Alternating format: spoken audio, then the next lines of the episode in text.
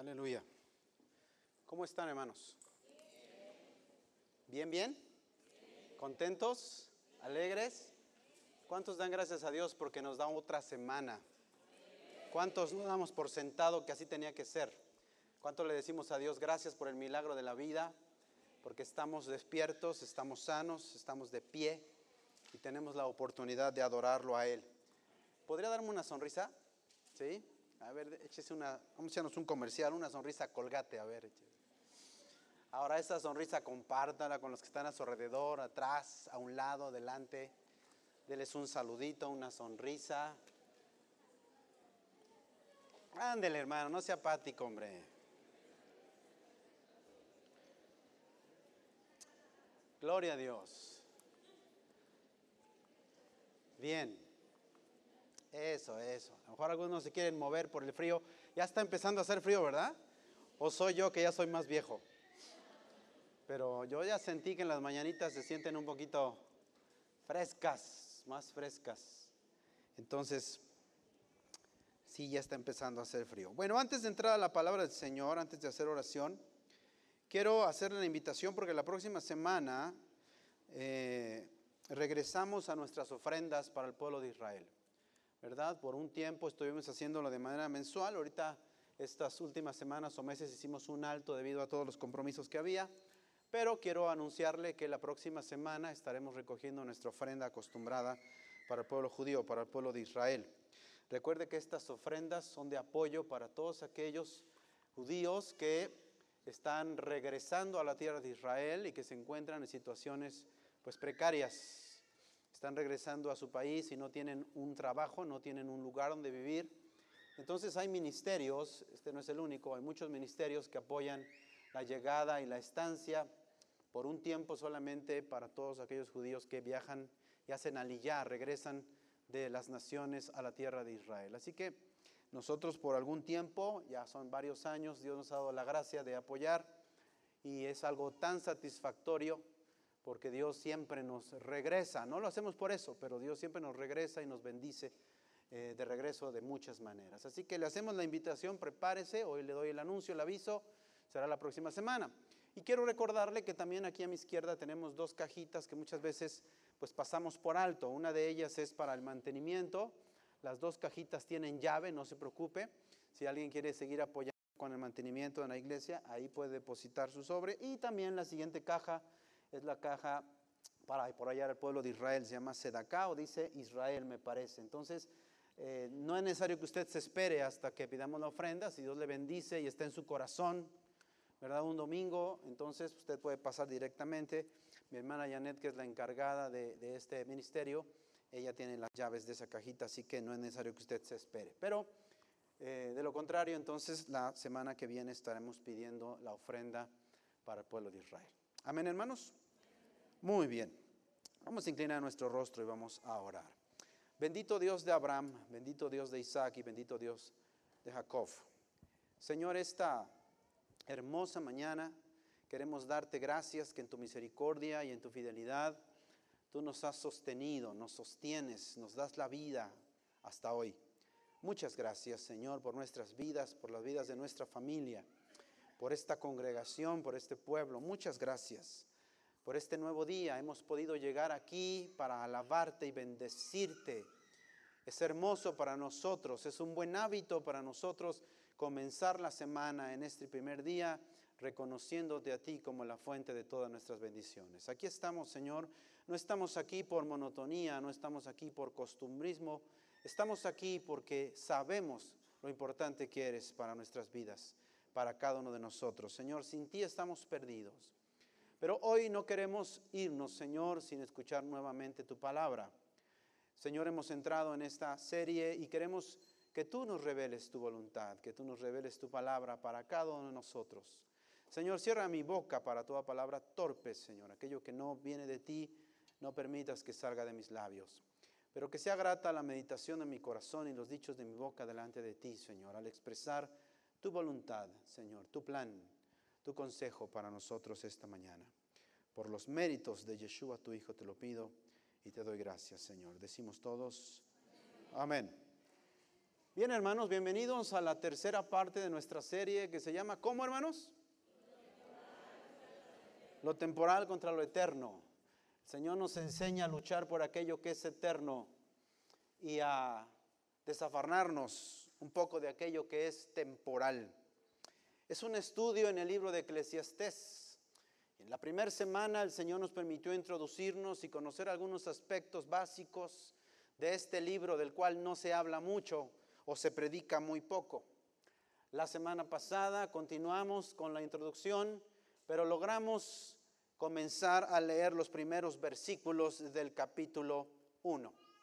¿Por qué estamos en Eclesiastés? Bueno, porque estamos en busca de sabiduría. Estamos en busca de esa gran habilidad para poder vivir. Y como decía mi hermana Margarita cuando nos invitaban a las casas de estudio, es cierto, Aquí vemos una parte, pero yo a los encargados de casa de estudio les envío otra segunda parte que no vemos aquí. Es decir, hay cosas que no se están hablando aquí, que se están enseñando en las casas de estudio. Entonces, yo les invito a que usted haga el esfuerzo de ir y no se pierda toda esa información que tiene como propósito transformar nuestras vidas y nuestros corazones. Espero que sea de bendición y sea útil. Pero como les decía, estamos en busca de esa gran habilidad, que Dios nos ayude a ser personas sabias, que Dios nos ayude a ser personas entendidas, que Dios nos ayude a tomar mejores decisiones, que Dios nos ayude a corregir nuestras vidas, hermanos, porque en realidad eso es algo imperante para cada uno de nosotros, para nuestras familias, para nuestros hijos, para nuestra descendencia. La semana pasada aprendimos que una de muchas características de una persona que va madurando y va haciéndose sabia es que esa persona comienza a aprender a hacer preguntas, las preguntas correctas, las preguntas pertinentes. La semana pasada aprendimos cómo en la mentalidad oriental, a diferencia de nuestra cultura occidental, lo más importante no son las respuestas, sino hacer las preguntas correctas, las preguntas adecuadas. Porque cuando uno hace las preguntas adecuadas, entonces uno obtendrá respuestas correctas. A veces no sabemos seguir instrucciones, a veces no sabemos hacer las preguntas, a veces pensamos que es cualquier cosa, pero en realidad hacer las preguntas correctas es muy, pero muy importante. Tanto, hermano, que eso nos guiará para obtener sabiduría en la toma de decisiones. Un día los evangelios registran, por ejemplo, que un hombre vino y con buena intención le dijo a Yeshua, a nuestro Santo Maestro y Salvador, Señor, la pregunta es, ¿quién es mi prójimo? Entonces veamos cómo Yeshua, con una mentalidad oriental, no occidental, porque si Yeshua hubiese pensado occidentalmente, le hubiera dicho, ah, bueno, tu prójimo es fulano, sutano, perengano. No, el hombre viene con una pregunta muy pertinente, ¿quién es mi prójimo? Y Yeshua le dice, pues mira, un hombre descendió en el camino que va a Jerusalén a tal lugar. Y sabes qué, en el camino unos hombres lo golpearon, le robaron y lo dejaron mal herido. ¿Y sabes qué? Pasó un sacerdote y lo vio en su necesidad y pasó de largo. Posteriormente pasó un levita y también miró su necesidad, pero pasó de largo. Finalmente un samaritano se conmovió, fue movido a misericordia. Lo agarró, vendó sus heridas, les puso vino y aceite, lo subió a su cabalgadura, lo llevó a un mesón y le dijo al mesonero, aquí está la paga y si algo en mi ausencia él consume, agrégalo a mi cuenta, yo te lo pagaré. Entonces Jesús le responde con otra pregunta y le dice, ¿quién te parece que es el prójimo? Fíjese, el hombre dice, ¿quién es mi prójimo? Y Yeshua no le contesta, sino que le cuenta una historia y le termina preguntando, ¿quién te parece que es el prójimo de este hombre? El hombre que hizo la pregunta se responde a sí mismo y dice, el que usó de misericordia. Es decir, no estés esperando muchas veces que las respuestas sean sencillas o fáciles de recibir por ti.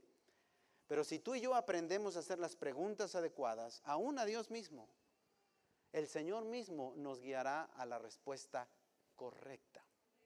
Hazte las preguntas pertinentes. Y por cierto, esta mañana mientras platicaba con el Señor, Él puso estas preguntas en mi corazón para ti.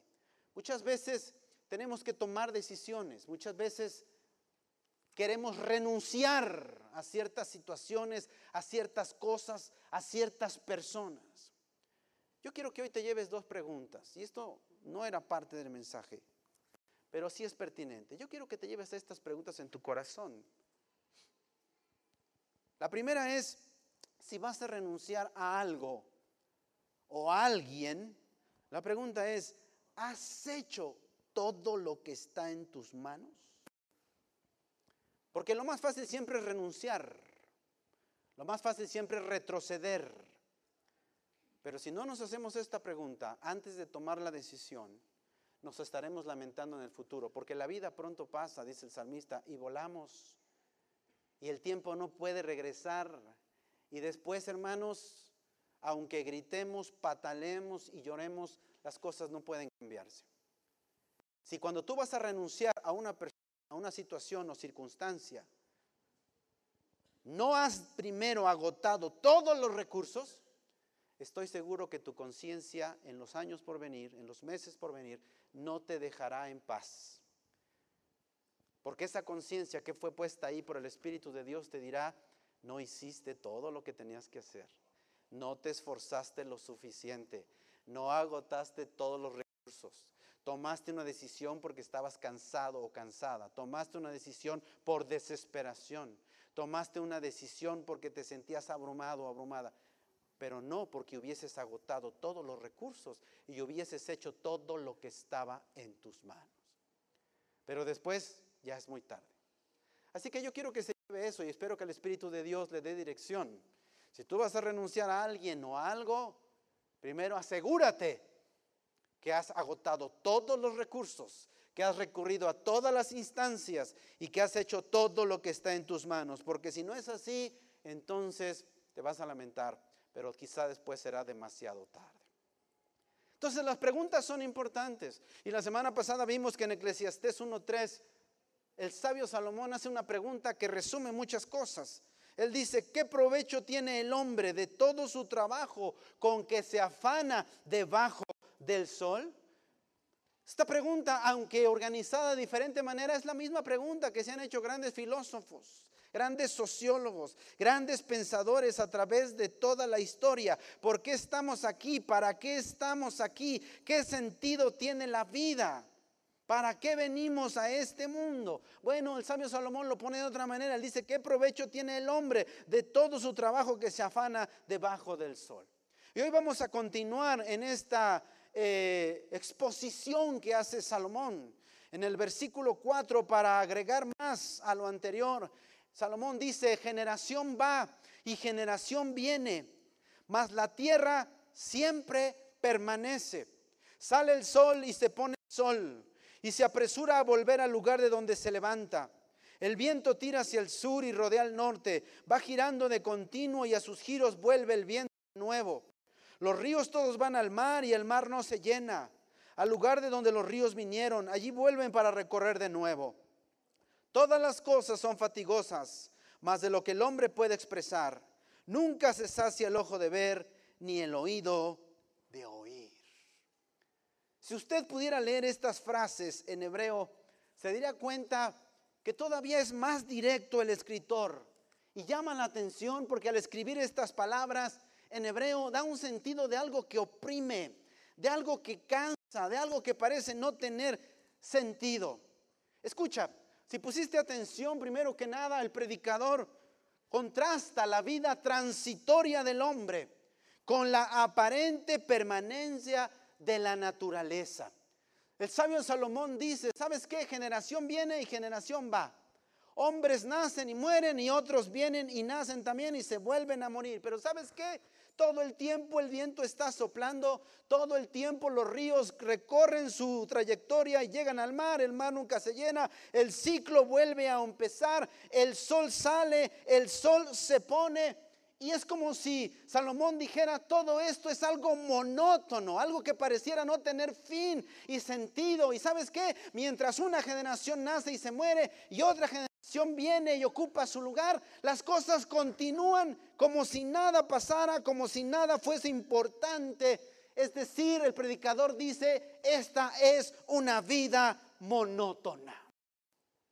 Cuando Él dice el sol sale y el sol se pone, hermano, ¿te has preguntado cuántas veces eso ha pasado? ¿Cuántas veces ha pasado? ¿Cuántas miles de veces eso sucede en toda la historia de la humanidad? ¿Cuántas veces el sol hace su trayectoria?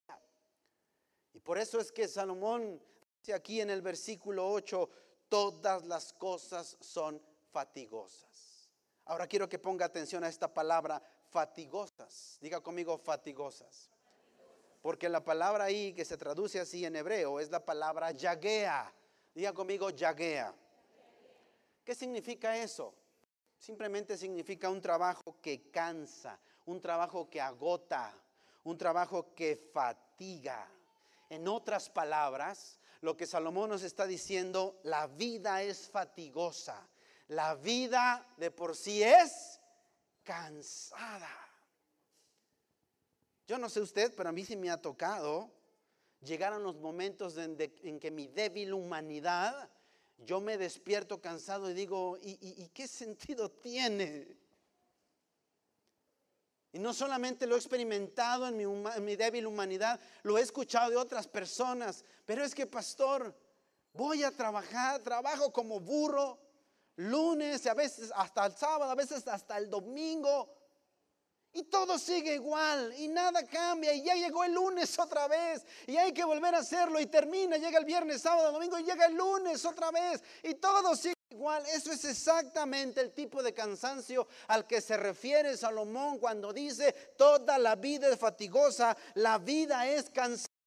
¿Sabes por qué? Esto se debe al pecado del hombre. No tenemos que olvidar la sentencia que Dios declaró sobre Adán en Génesis capítulo 3, versículo 17 al 19, cuando después de haber desobedecido y pecado, dice la escritura, maldita será la tierra por tu causa, con dolor comerás de ella todos los días de tu vida, espinos y cardos te producirá, y comerás plantas del campo. Con el sudor de tu rostro comerás el pan hasta que vuelvas a la tierra porque de ella fuiste tomado, pues polvo eres y al polvo volverás.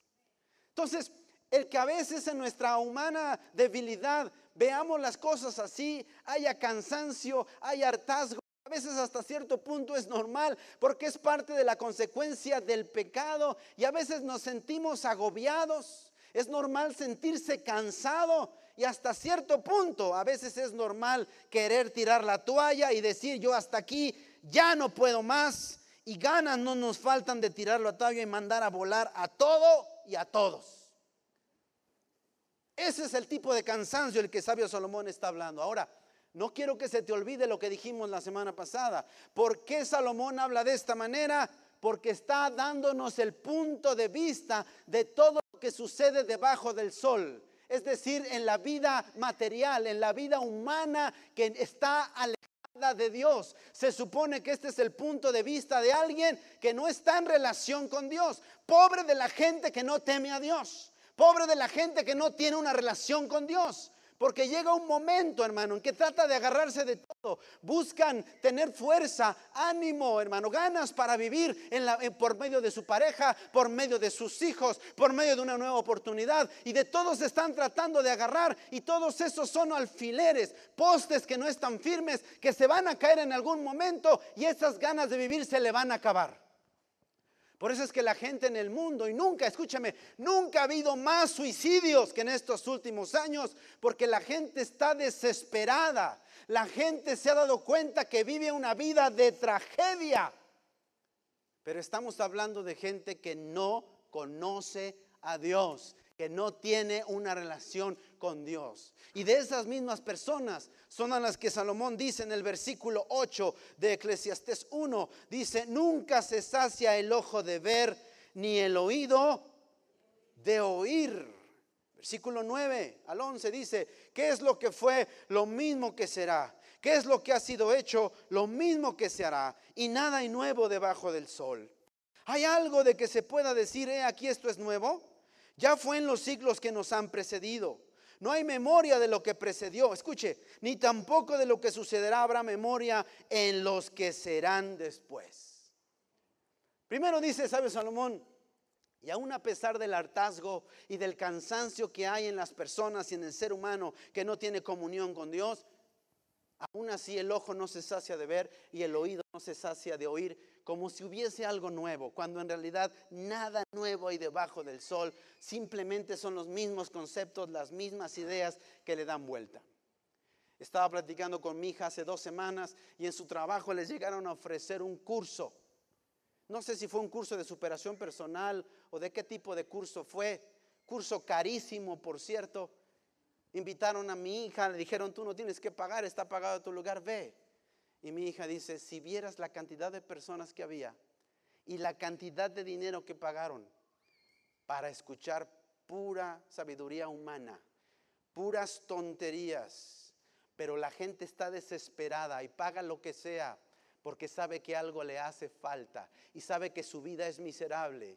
Tienen necesidad de Dios, pero no saben que esa necesidad es de el Señor. Y quieren escuchar algo nuevo, quieren ver algo nuevo, porque precisamente todos estos charlatanes que hay en el mundo, bajo el título de conferencistas, de coaches, de preparadores, sobre la vida. En realidad lo único que hacen es sacarle su dinero a la gente bajo mentiras sin fundamento que lo único que ocasionan es que la gente se sienta peor de lo que ya se sentía, más vacía y más miserable como lo acabamos de, leer y lo veremos más adelante. Pero aún así, el hombre quiere engañarse a sí mismo y si le dicen, es que esta conferencia es nueva, esto te va a ayudar a superarte, te vas a sentir mejor, te va a ayudar a entender los porqués de tu vida, la gente paga lo que sea por ir y por estar y por escuchar. Y el oído no se cansa de oír, el ojo no se cansa de ver. Pero dice el sabio Salomón, ¿acaso hay algo nuevo debajo del sol? Son los mismos conceptos, ¿verdad? Y como diría la Biblia renélica versión 2019, es la misma gata pero revolcada. Pero mire qué triste dice el sabio Salomón aquí al final. Dice al final, del hombre no habrá memoria ni de los que vendrán después de él. Mire, para explicarle más simplemente este concepto, una de las bendiciones muy grandes que te puede dar visitar la tierra de Israel es el sentido que uno adquiere de la historia humana. Cuando, por ejemplo, comparamos la historia de nuestra nación, de México, que tiene aproximadamente 400 años de existencia, con la existencia de la nación de Israel, que tiene 5.000 años de existencia. Uno comprende que en realidad nosotros somos apenas un parpadeo en la historia de la tierra de Israel. Y cuando tú pisas la tierra de Israel, es inevitable al visitar esos lugares bíblicos, al visitar esos lugares históricos, es inevitable no pensar cuánta gente no ha estado ahí antes. Cuántas civilizaciones no se establecieron ahí. Y una civilización cayó y llegó otra y construyó encima de esa. Y esa civilización pasó y llegó otra civilización y se puso encima de ella. Y otra y otra y otra y otra y otra. Por eso es cuando tú llegas a la tierra de Israel, debes de ubicarte qué periodo histórico quieres estudiar porque la tierra que ahorita pisas en Israel está muy lejos de la tierra que pisó Jesús, por lo menos unos cuatro a seis metros de la tierra que, eh, que pisó el Señor Jesús. ¿Sabes por qué? Porque civilizaciones vinieron y se fueron y fueron construyendo una encima de otro. Por cierto, en Israel a esto le llaman tel, los tel de Israel. Hay lugares donde las civilizaciones se establecieron y fueron edificándose y se formó una montaña artificial un tel de todas las generaciones que estuvieron ahí. Y sabes que en cinco mil años todos se han ido. ¿Quiénes eran? ¿Qué hacían? No importa cuán importantes fueron en su tiempo, ¿sabes qué? Ya no están. Y no hay memoria de ellos. Por eso Salomón pregunta, ¿cuál es el punto de todo esto? ¿Qué provecho tiene el hombre de todo su trabajo con que se afana debajo del sol? Bueno, él mismo responde y nos dice la respuesta es ninguno. ¿Recuerdan? Hebel Jabalim, Hebel Jabalim, Akol Hebel. Vanidad de vanidades, vacío de vacíos, vapor de vapores, todo es efímero, todo es temporal. Y es triste que la vida de un ser humano se reduzca exactamente a nada. Cuando Dios nos permitió vivir en el extranjero, a mi familia y a mí, en Estados Unidos, no estábamos acostumbrados a muchas cosas de las que sucedían ahí. Gracias. En una ocasión, regresando de la iglesia, ahí donde nosotros vivíamos, había una conglomeración, había un tráfico, un embotellamiento terrible. Le dije a mi esposa, ¿qué será lo que está pasando aquí? Estas calles son muy tranquilas. Estos carros no deberían estar pasando aquí. ¿Qué, qué sucedió? ¿Hay un accidente o qué? Conforme pudimos ir avanzando, había una casa muy bonita y todos los muebles de esa casa los habían sacado al jardín, es decir, era lo que le conocen como una yard sale, una venta de jardín. En esos años no eran tan comunes los bazares aquí en México, ahora ya son comunes, ¿verdad? Cualquiera abre su zaguán o su patio para vender cosas, pero en esos años para nosotros no era conocido y nos llamó la atención que muchas personas asistieran a comprar esos muebles de ese jardín porque la familia que vivió ahí había muerto. La pareja de viejecitos que por muchos años había vivido ahí habían muerto. Y habían sido buenas personas. Y entonces cuando nosotros nos bajamos para caminar por ahí, vi una cama, una cama muy bonita, muy antigua. Seguramente valía mucho dinero, la verdad es que nunca pregunté. Pero no pude evitar pensar lo siguiente. ¿Cuántas noches estas personas no dormirían en esta cama? sin embargo, ya no están, ya se fueron, ya no existen. ¿Cuánto trabajo habrá envuelto su vida? ¿Cuánto esfuerzo? ¿Cuánto compromiso habrá requerido? Y sin embargo, ya no están. Y todas sus cosas estaban siendo rematadas en una venta de jardín. mi pregunta es, ¿a eso se resume la vida? ¿En eso se resume la vida? Por lo menos la vida de estas personas se resumió en una venta de jardín. Mi pregunta es, ¿en qué se resumirá tu vida? ¿En qué se resumirá al final tu vida y mi vida? Por cuántos, hermano, cuánto esfuerzo hay veces, muchas veces en nuestra vida por luchar por cosas materiales que después ya no tendrán ningún sentido, que a nadie le importará, que ya nadie se acordará y por eso es que Salomón dice, ¿qué sentido tienen todas estas cosas? Ahora escúchame, ¿por qué Salomón nos dice esto? Vaya conmigo ahí a Eclesiastés 1.12 para seguir avanzando nuestra lectura. Él dice, yo el predicador fui rey sobre Israel en Jerusalén. Por cierto, hacemos una pausa. Esta es una de varias alusiones al hecho de que Salomón sí escribió el libro de Eclesiastés. Pero bueno, continuamos, versículo 13 y 14.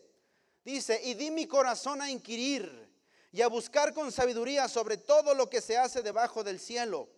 Este penoso trabajo dio Dios a los hijos de los hombres para que se ocupen en él. Miré todas las obras que se hacen debajo del sol y he aquí, todo ello es vanidad y aflicción de espíritu. Déjeme leer el versículo 14 en otra versión porque en realidad la traducción correcta no es aflicción de espíritu. Mire, la nueva traducción viviente me gusta más como lo dice porque se apega más al hebreo en este caso. Dice, observé todo lo que ocurría bajo el sol y a decir verdad, nada tiene sentido. Es como perseguir el qué? El viento. Wow. Dice el hombre más sabio después de Jesús observé todo lo que ocurría bajo el sol. Y a decir verdad, nada tiene sentido. Es como perseguir qué? El viento. ¿Sabe a qué se parece la vida de un ser humano? ¿Alguna vez ha visto a un hombre que tiene un perrito y le lanza un, ¿cómo se llaman estos? Un frisbee. ¿Cómo le llaman? Se lo lanza y el perro brinca para agarrarlo, pero si no brincó bien no lo agarra y solamente da una mordida en el aire y se queda sin nada. Así es muchas veces la vida del ser humano. Nos desorientamos, nos alejamos de Dios y empezamos a tratar de perseguir el viento. Ahora escúcheme, vea estos términos que usa Salomón aquí que son muy interesantes. Él dice que él dio su corazón a inquirir, digan conmigo inquirir Esa palabra inquirir significa aplicar el intelecto para entender. ¿De dónde viene esa palabra? Inquirir en hebreo es la palabra darash. Digan conmigo darash. Y por cierto, darash es la raíz de la palabra midrash. Si alguna vez usted ha escuchado la palabra midrash, ¿qué es un midrash? Bueno, midrash viene de la raíz darash. Y esta palabra darash significa buscar, significa preguntar, significa inquirir hasta encontrar la raíz del asunto. Es decir, el sabio Salomón dice, no estoy hablando a la ligera. Lo que estoy diciendo es porque lo investigué, lo busqué, pregunté, lo experimenté y llegué a cuál es la raíz de este asunto. Les estoy diciendo la verdad. Estas son las conclusiones a las que yo llegué. Pero después utiliza otra frase y dice, y a buscar con sabiduría sobre todo lo que se hace debajo del sol. Esa palabra buscar en hebreo es la palabra tur. Digan conmigo tur. Y esa palabra tur significa investigar un asunto por todas sus partes. Investigar un asunto por todos sus lados. Es decir, realizar una investigación profunda. Por lo tanto, el sabio Salomón nos está diciendo, yo busqué, yo pregunté hasta que encontré la raíz del asunto. Investigué este asunto por todos sus lados, de todas sus partes. Y después de haber investigado y después de haber inquirido y después de haber buscado, ¿cuál fue la conclusión a la que llegó Salomón? Dice, Penoso trabajo dio Dios a los hijos de los hombres para que se ocupen en él. Quizá tengamos que leer otras versiones para que usted lo perciba de otra manera. La versión Palabra de Dios para Todos dice, Dios le ha dado una tarea muy agobiante a los seres humanos. La nueva traducción viviente sobre el mismo pasaje dice, Dios le había dado una existencia trágica al género humano. Lo que está diciendo el sabio Salomón es después de toda mi investigación, después de toda mi búsqueda, después de haber hecho una, una búsqueda profunda, una investigación certera, llego a la conclusión de que el hombre vive una vida trágica sin Dios. Y es verdad, hermanos, la vida sin Dios es una tragedia. Repítalo conmigo, la vida sin Dios es una tragedia. Por eso él dice en el versículo 14, observé todo lo que ocurría bajo el sol y a decir verdad, nada tiene sentido, es como perseguir, ¿qué? El viento. Hmm.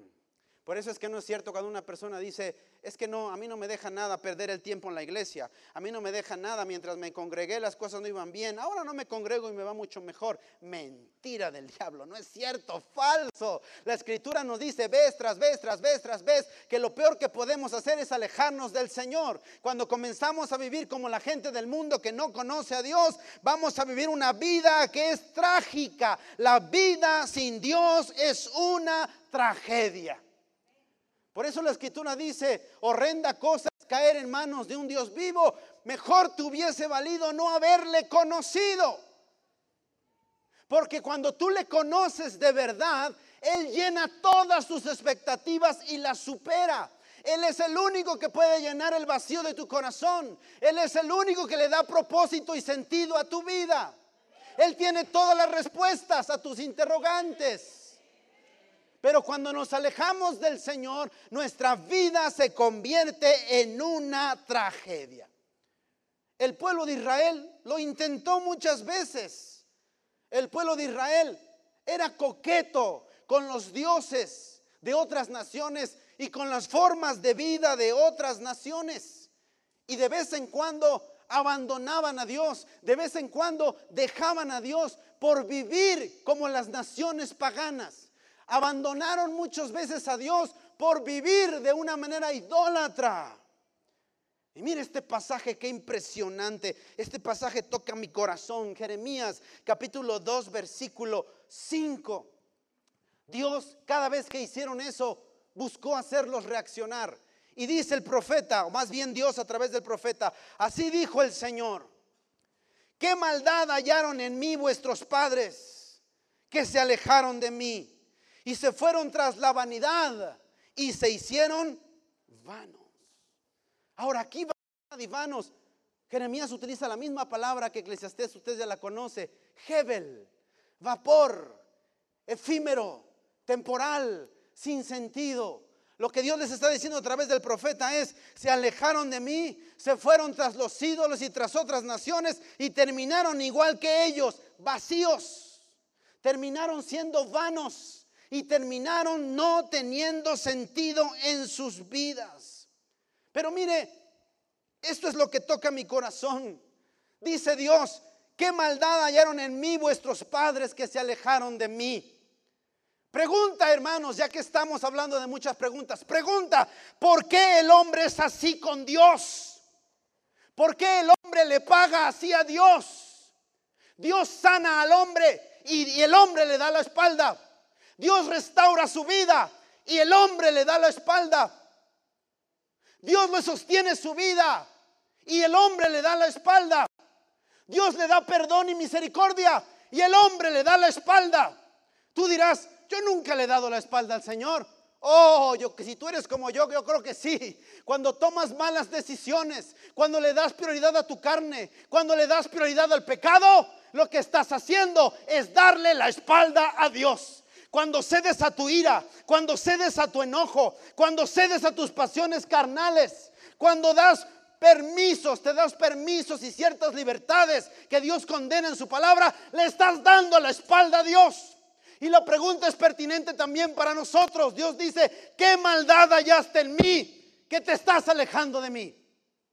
Respóndame usted, hermano. ¿Por qué es así el hombre con Dios? Dios te dio un matrimonio y lo mandas por el caño.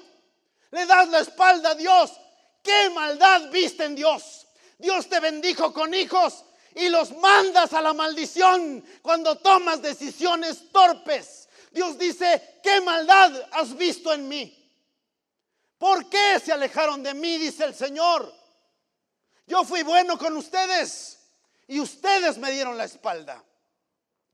Después Israel venía llorando Venían con muertos, incompletos en sus familias. Venían enfermos. Venían con las consecuencias de su pecado. Y Dios en su infinita misericordia los volvía a recibir. Pero tan pronto las cosas estaban bien, le volvían a dar la espalda al Señor. ¿Por qué es el hombre así, hermanos? ¿Acaso no habrá en la historia de la humanidad el corazón del hombre un corazón que pueda responderle con gratitud al Señor, que pueda decirle como José le dijo a esa mujer que trató de pervertirlo, acuéstate conmigo, le dijo, nadie se va a enterar. Y él dijo, ¿cómo podría pagarle hacia Dios? ¿Cómo podría hacerle eso a Dios cuando Dios ha sido tan bueno conmigo? Dios dice, ¿qué maldad han hallado en mí? ¿Por qué me dejan? ¿Por qué me dan la espalda? ¿Por qué me responden con esas actitudes? ¿Por qué? ¿Por qué? ¿Por qué? Ahora, cuando hablamos de la gente que no conoce a Dios, pues, ¿qué podemos esperar de ellos? Pero ¿y los hijos de Dios? ¿Por qué le respondemos así al Señor? Él nos da todo. Él nos da todo. Y Dios le dice, a la nación de Israel a través del profeta Jeremías, pero se fueron tras la vanidad y se hicieron vanos. En pocas palabras, Israel se fue tras lo vacío. Israel se fue tras lo efímero, tras el vapor. Se hicieron vacíos. Hay esposos a los que les he dicho, tienes que pasar más tiempo en tu matrimonio con tu esposa vas a perder a tu esposa. Es que tengo que trabajar, pues entonces quédate con tu trabajo, pero vas a perder tu matrimonio. Porque ese esposo no está dispuesto a bajar al estilo de vida que lleva, el trabajo que tiene. ¿Y sabes por qué? Porque le está dando valor a lo efímero, a lo temporal, a lo vacío. Y así es como ese hombre va a terminar vacío.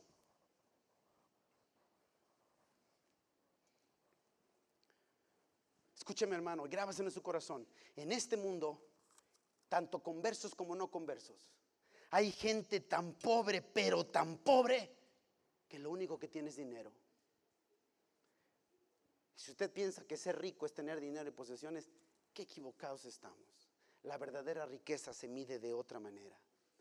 Escucha, si tú y yo pasamos la vida viviendo como paganos, persiguiendo lo vano, al final de nuestra vida estaremos vacíos y nos sentiremos miserables. ¿A qué le estás dando valor en tu vida ahora? ¿Qué sombras efímeras estás persiguiendo en tu vida? Porque si no pones orden a tus prioridades, al final te vas a encontrar vacío. ¿Y sabes qué? Nadie tendrá memoria de ti. Nadie se acordará de ti. Habrás pasado como cualquier persona. Como dice el sabio Salomón, no hay memoria del hombre ni de los que vinieron después de él. Todo queda en el olvido. Ahora, hermano, otra pregunta. Todo esto que estamos leyendo aquí del predicador, ¿es una locura o es verdadera sabiduría? ¿Está Salomón aburrido o de verdad tiene una carga que compartir? Tengo una pregunta más. ¿Con qué autoridad Salomón escribió esto? ¿Quieres verlo? Bueno, escúchame. Cuando Salomón escribió el libro de Eclesiastés, ya era un hombre viejo, entrado en años. De hecho, ¿se acuerdan? El primer domingo dijimos que a veces Eclesiastés parece una autobiografía. En Eclesiastés capítulo 12, el sabio Salomón se describe a sí mismo cuando era joven y luego se describe en su momento actual cuando ya es viejo. Por eso comienza el versículo 12, versículo 1 de capítulo 12 diciendo, acuérdate de tu creador. ¿Cuándo? en los días de tu juventud, antes que lleguen los días malos en los cuales digas, no tengo en ellos contentamiento. En Eclesiastés Salomón destila sabiduría y quiere dejar algo en las generaciones venideras. Y cuando leemos el libro completo, leemos entre líneas su arrepentimiento, leemos su dolor y encontramos hasta cierta humildad en sus palabras. Mira, llévate esto. Salomón en los años de su juventud, cuando se sentía fuerte, cuando se sentía lleno de vida, vigoroso, Salomón escribe Cantar de los Cantares. Un hombre joven, un hombre enamoradizo, un hombre que se quería comer el mundo a mordidas. Cuando madura y se convierte en una persona adulta, llena de madurez, Salomón escribe los proverbios. Pero no es hasta que llega a su edad avanzada, en los años de su vejez, cuando se da cuenta de todos los errores que ha cometido. Y que él mismo no ha puesto atención a las cosas que él mismo ha aconsejado. Y entonces en su vejez es cuando él escribe Eclesiastés. Ahora escúchame, cuando él escribe Eclesiastés, fíjese qué triste. En los años de su vejez, en esta etapa de su vida, Salomón ha perdido la paz. En la etapa de su vejez, Dios está contra él. Dios le levantó muchos adversarios. La aflicción y la disciplina de Dios están sobre él. Y por eso es que él se ve en la necesidad de escribir lo que yo llamo su testamento a la sabiduría se da cuenta que es un buen consejero, pero él no puede aplicar o no pudo aplicar esos conceptos en su propia vida. Y hermano, tú y yo tenemos que aprender de eso. Por eso él dijo en una ocasión, no seas demasiado sabio en tu propia opinión, teme a Dios y apártate del mal. Es decir, el sabio Salomón está diciendo, no seas como yo, destilé sabiduría, sabía qué hacer, lo que cada persona tenía que hacer pero no pude aplicar esos dichos y esa sabiduría a mi propia vida. ¿Y cuánta gente no anda por ahí en el cristianismo de la misma manera? Tienen todas las respuestas, son excelentes consejeros, destilan sabiduría, pero pues nomás no lo aplican en sus propias vidas. Salomón dice, no quiero que les pase eso que me pasó a mí. Ahora, ve la vida de Salomón. Salomón tuvo muchas ventajas, mis amados hermanos. Piensa conmigo un momento. Al principio de su vida tuvo muchas bendiciones. Le dijo a Dios cuando subió al trono, Señor, dame sabiduría, porque Dios le preguntó, ¿qué quieres? Él dijo, no me des riqueza ni pobreza, manténme del pan necesario, pero lo que sí quiero que me des es sabiduría. Tengo toda una responsabilidad de una nación, dame sabiduría. La escritura dice que Dios le dio mucha sabiduría. De hecho, dice que escribió tres mil proverbios y cien canciones. Era un hombre docto. Esa es una ventaja. Tenía otra ventaja. Era muy rico. La escritura dice en el libro de los reyes que su riqueza acumulada, ¿sabes a cuánto equivalía? 666 talentos de oro. Y si tú no tienes idea de cuánto es eso, la riqueza de Salomón el día de hoy es equivalente a 25 toneladas de oro puro. No había un hombre más sabio que Salomón. No había un hombre más rico que Salomón. Con logros incomparables, con gran fama, los reyes de la tierra venían a probar su sabiduría, gran diplomacia, gran carisma, gran extravagancia.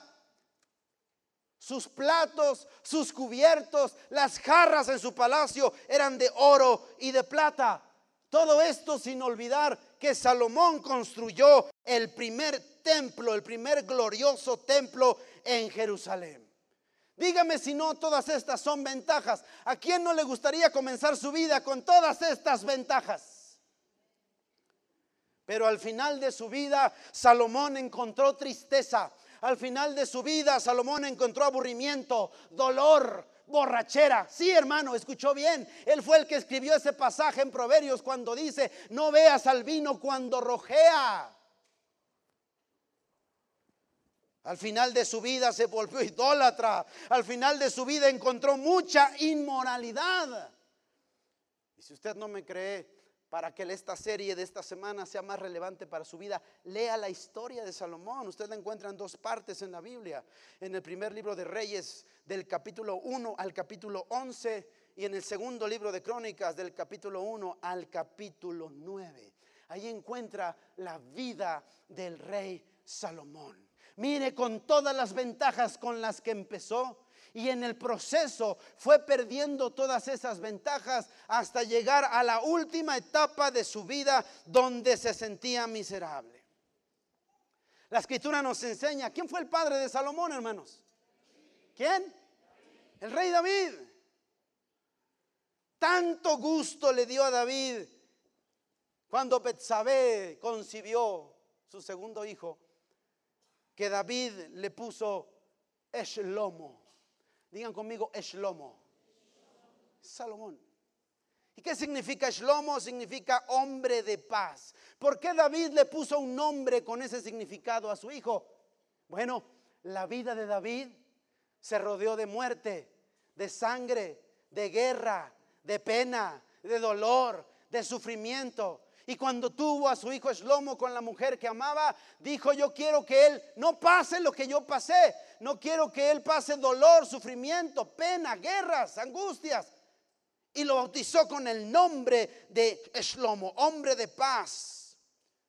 Dios se agradó de este hombre que hasta le puso un segundo nombre. ¿Cuántos de ustedes sabían que Salomón tenía un segundo nombre? El primero se lo puso David, el segundo se lo puso Dios. Leemos en el segundo libro de Samuel 12:25. Dice, y envió un mensaje por medio de Natán, profeta. Así llamó su nombre, Yedidías, a causa del Señor. Yedidía en hebreo significa el amado de Yahvé el amado de Dios. Fíjese nada más si Dios no, no, estaba contento y agradado de este hijo de David. David le puso hombre de paz, Dios le puso, Él es mi amado. Porque al principio de su vida, Salomón fue un gran hombre de Dios. Salomón fue un hombre sabio. Salomón fue un hombre justo. Salomón fue un hombre santo. Dios estaba con él. Cuando usted lea la vida de Salomón encontrará que Salomón era tan sabio no solo en lo espiritual, podría dar grandes discursos sobre temas espirituales, pero era tan sabio que la Biblia dice que podía dar discursos temas sobre asuntos materiales, sobre la creación, sobre la naturaleza, etcétera, etcétera, etcétera. Era un hombre próspero. ¿Sabe a cuánta gente tenía sirviendo en su palacio? Cerca de seis mil personas. Y el primer libro de los Reyes, capítulo 4, nos dice la cantidad de animales que mataban diarios, la cantidad de pan que se preparaba diario, porque Salomón le daba de comer todos los días a casi a seis mil personas. Nosotros tenemos familias de dos, de tres, cuatro personas y no sabemos cómo darles de comer. Salomón les daba de comer a seis mil personas todos los días. Era un hombre próspero, un hombre bendecido por Dios. Pero el hombre es responsable de convertir las bendiciones de Dios en maldiciones. ¿Me escuchó? El hombre es responsable de convertir las bendiciones de Dios en maldiciones. Vea estos pasajes que yo encuentro conmovedores en la escritura sobre la vida de Salomón y sobre su final. El primer libro de Crónicas 28:5 dice David está hablando aquí y dice, "Y de entre todos mis hijos, porque el Señor me ha dado muchos hijos, eligió a mi hijo Salomón para que se siente en el trono del reino del Señor sobre Israel." ¿Sabías que Salomón no tenía el derecho al trono? El derecho al trono era del primogénito y Salomón no era primogénito. ¿Sabes qué hizo Dios? Una excepción. Por amor a su siervo David. ¿Ese es el que escogiste tú, David? ¿Estás seguro? Ok, yo voy a respaldar tu decisión, que sea Salomón. Y por gracia, no por ley, porque la Torah establecía que es el primogénito y él no era el primogénito de David. Por la pura gracia del Señor, Salomón llega al trono del Señor.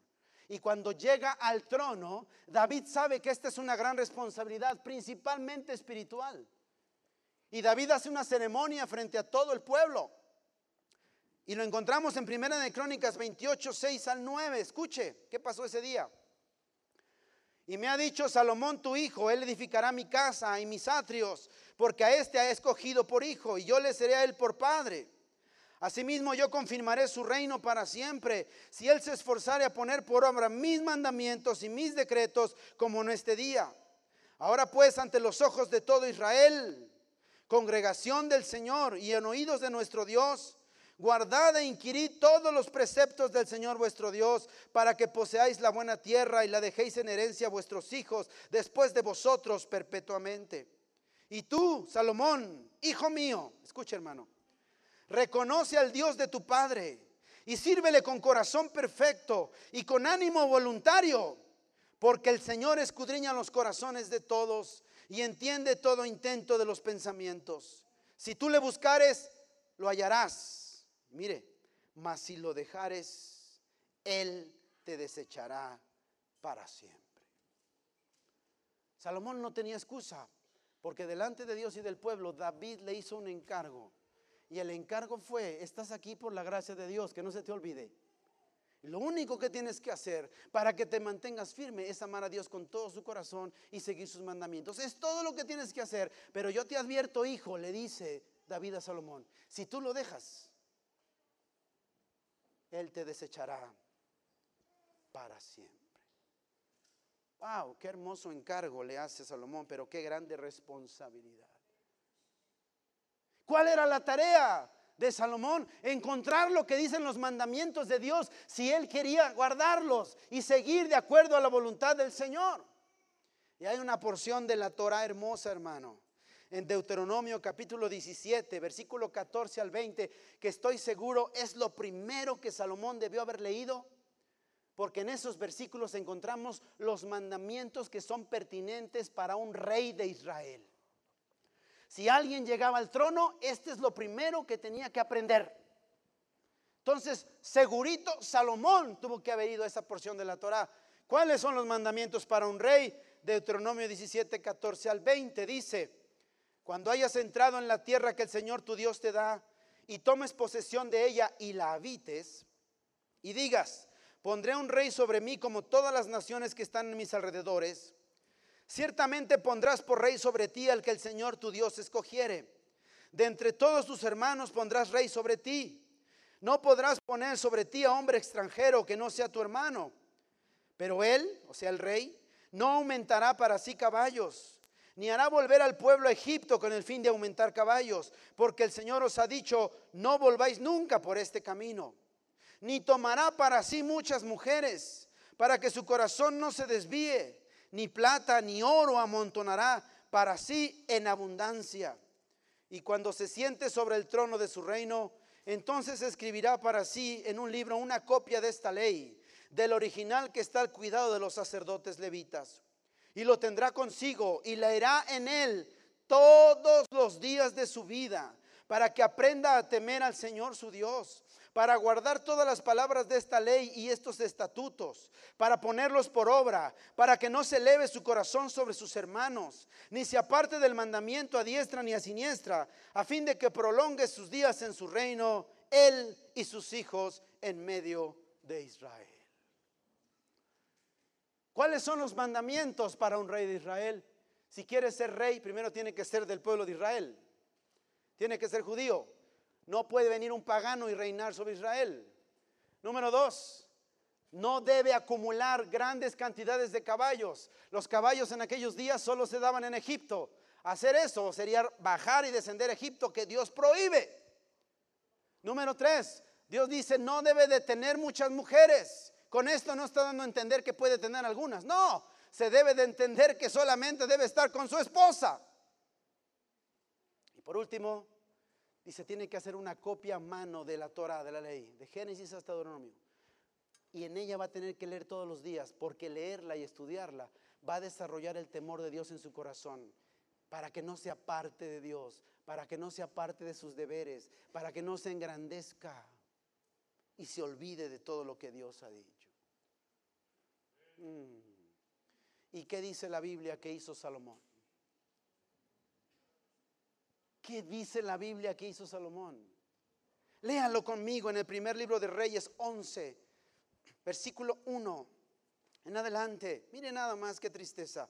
Pero el rey Salomón amó, además de la hija de Faraón, mucha atención a la palabra además además de la hija de Faraón, a muchas mujeres extranjeras, a las de Moab, a las de Amón, a las de Edom, a las de Sidón y a las Eteas, gentes de las cuales el Señor había dicho a los hijos de Israel, no os lleguéis a ellas, ni ellas se llegarán a vosotros, porque ciertamente harán inclinar vuestros corazones tras sus dioses, pues a estas se juntó Salomón con amor.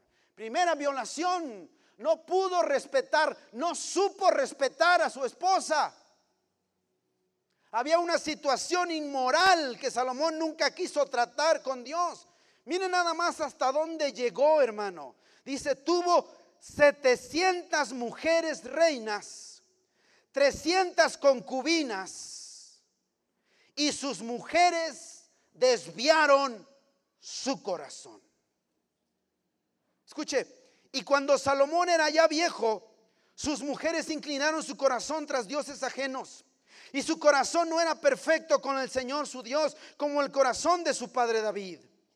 Porque Salomón siguió a Astoret, diosa de los Sidonios, y a Milcom, hijo abominable de los amonitas. E hizo Salomón lo malo ante los ojos del Señor, y no siguió cumplidamente al Señor como David su padre. Entonces edificó Salomón un lugar alto a Quemos, ídolo abominable de Moab en el monte que está enfrente de Jerusalén, y a Moloch, ídolo abominable de los hijos de Amón. Así hizo para todas sus mujeres extranjeras, las cuales quemaban incienso y ofrecían sacrificios a sus dioses. Y se enojó Dios contra Salomón, por cuanto su corazón se había apartado del Señor Dios de Israel, que se le había aparecido dos veces. Y le había mandado acerca de esto, que no siguiese a dioses ajenos mas él no guardó lo que le mandó el Señor. Y dijo el Señor a Salomón, por cuanto ha habido esto en ti y no has guardado mi pacto y mis estatutos que yo te mandé, romperé de ti el reino y lo entregaré a tu siervo. Sin embargo, no lo haré en tus días por amor a David tu padre, lo romperé en la mano de tu hijo. Y aquí está Salomón al final de sus días, viejo, hermanos. Dios está enojado con él. Ahora es un idólatra, ahora es un inmoral, pero todavía es sabio.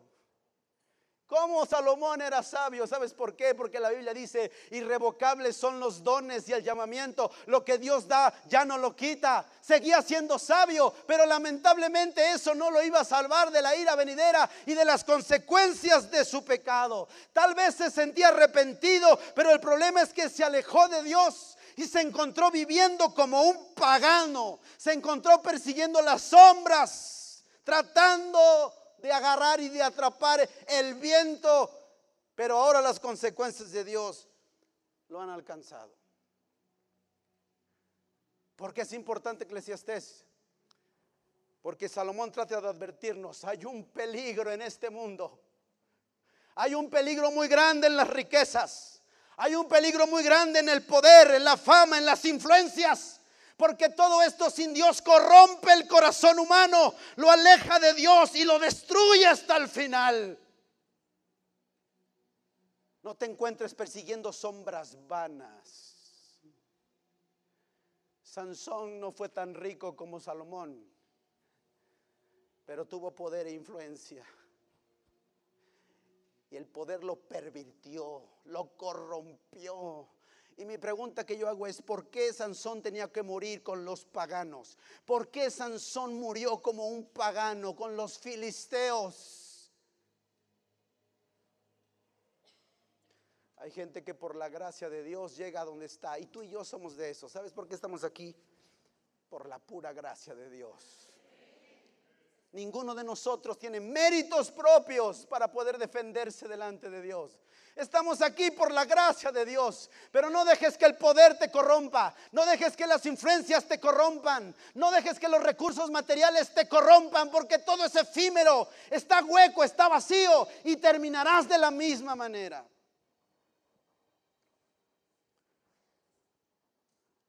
Hermano, he visto a grandes hombres de Dios que me gustaría tener sentados aquí, honrando sus vidas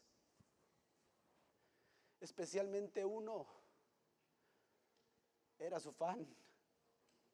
Gran siervo de Dios, ungido de Dios, cada que hablaba, ministraba mi vida.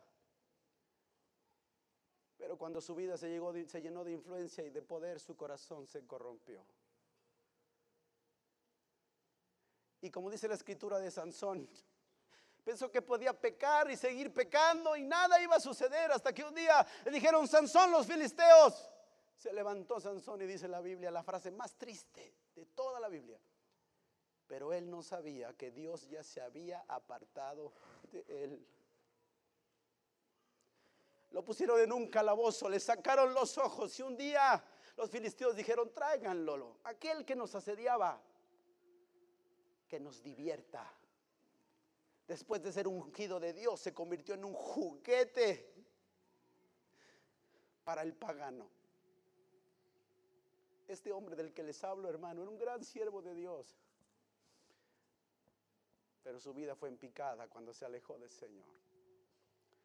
Y después de muchos años, cuando acompañé a mi padre a la central de abastos en la Ciudad de México, viejo hermano el hombre, cargando cajas en la central de abastos un gran hombre de Dios. La pregunta es ¿por qué? Porque la vida sin Dios es trágica. Dios no quiere una vida y una consecuencia trágica para tu vida, pero el hombre es especialista en cambiar las bendiciones de Dios por maldiciones, por nuestras malas decisiones. Y nos encontramos como el hijo pródigo. Cuando despertamos a veces ya es tarde. El hijo pródigo volvió en sí y dijo, ¿qué estoy haciendo comiendo algarrobas con los cerdos? Cuando mi padre tiene abundancia de pan. Escúchame hermano, Dios sufre contigo cuando tú estás sufriendo las consecuencias del pecado y de las malas decisiones. Y Dios nos vuelve a preguntar, ¿y qué hice para que me dejaran a mí? ¿Qué maldad encontraron en mí?